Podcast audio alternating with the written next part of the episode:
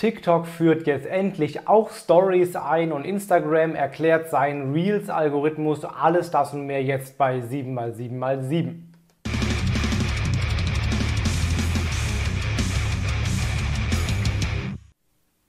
Hi, mein Name ist Felix Beilharz. Herzlich willkommen zu 7x7x7, den Online-Marketing News. Du kriegst jetzt wie jede Woche in etwa sieben Minuten die sieben wichtigsten News aus dem Online-Marketing der letzten sieben Tage.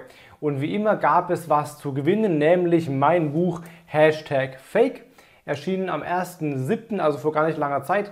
Ähm, Geht es um Online-Fakes aller Art, Fake-Bewertungen, Fake-Online-Shops, Fake-Rezensionen, Fake, ähm, keine Ahnung, Influencer und so weiter und wie man äh, sie vermeidet, wenn du das Buch haben willst, Amazon.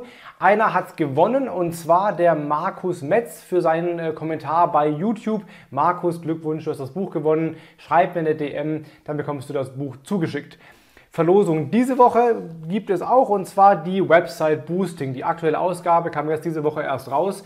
Generell übrigens Leseempfehlung für alle im Online-Marketing, kommt alle acht Wochen raus. Das beste Magazin zum Online-Marketing über SEO, SEA, Social Media, ähm, Display-Werbung, Web Analytics, Recht, alles mit dabei, sehr hands-on von der Branche für die Branche. Ein sehr, sehr cooles Magazin.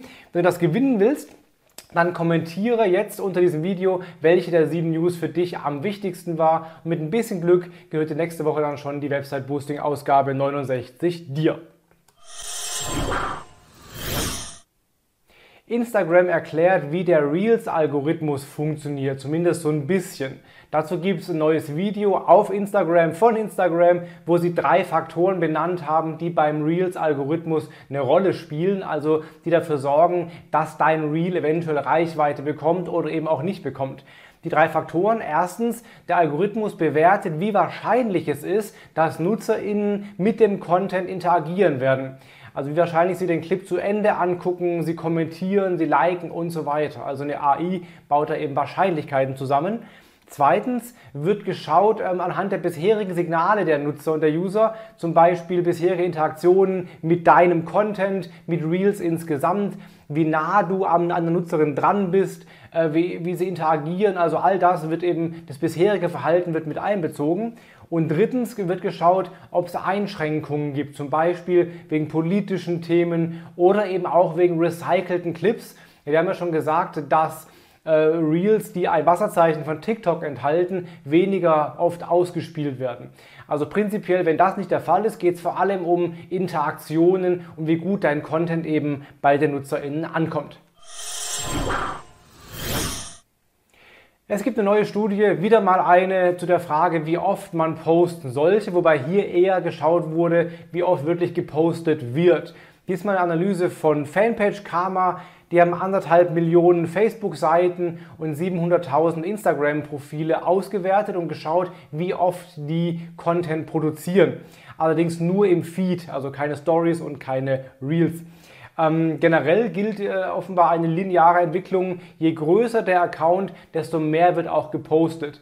Auf Facebook und auf Instagram gilt das beides, wobei auf Facebook der Abstand zwischen kleinen und großen Kanälen noch viel, viel größer war. Aber generell gilt in beiden Kanälen, je größer, desto mehr. Die Top-Accounts posten bei Facebook 13 Mal am Tag und bei Instagram dreimal am Tag.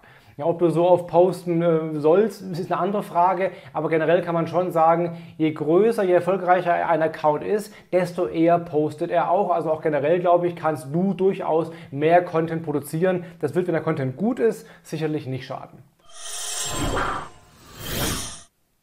YouTube hat neue Funktionen ergänzt äh, oder ist dabei, die zu ergänzen in den Analytics. Bisher ist ja der Fokus immer so auf die aktuellsten Videos. Ja, wie gut gehen die gerade ab? Wie gut kommen die an? Wie viele News, äh, Views gab es und so weiter? Also eher so ein bisschen, wie gut der aktuelle Content performt. Jetzt wird gerade testhalber eingebaut eine Funktion des Evergreen Contents. Also YouTube wird dir anzeigen zukünftig, wenn der Test mal für alle ausgerollt wird, ob es auch alte Videos bei dir gibt, die entweder jetzt gerade gut performen, weil vielleicht irgendwas passiert ist, was das Video wieder hochgespült hat, oder die generell über die Suche längerfristig gut performen und wird dir dann auch langfristig anzeigen, dieser Evergreen Content, wie gut der funktioniert wie viele Follower du daraus gewinnst, wie viele Views du bekommst und so weiter. Also offenbar jetzt auch mehr Fokus zukünftig auf Evergreen Content, nicht nur immer auf die neuesten Videos. Tja, Google macht uns wieder ein bisschen das Leben schwer oder ähm, verwirrt uns ein bisschen wieder, was diesmal die Core Web Vitals angeht. Ja, das Update wird ja gerade ausgerollt, bis August irgendwann oder Mitte August soll es fertig ausgerollt sein. Und bisher galt von Google die Aussage, die Core Web Vitals sind nur ein Tiebreaker-Faktor. Also wenn zwischen zwei Seiten alle Faktoren gleich sind, dann können bessere Core Web Vitals quasi den äh, Sprung von Platz 6 auf Platz 5 irgendwie ähm, auslösen. Aber sie werden jetzt nicht für sich genommen große Rankingsprünge produzieren.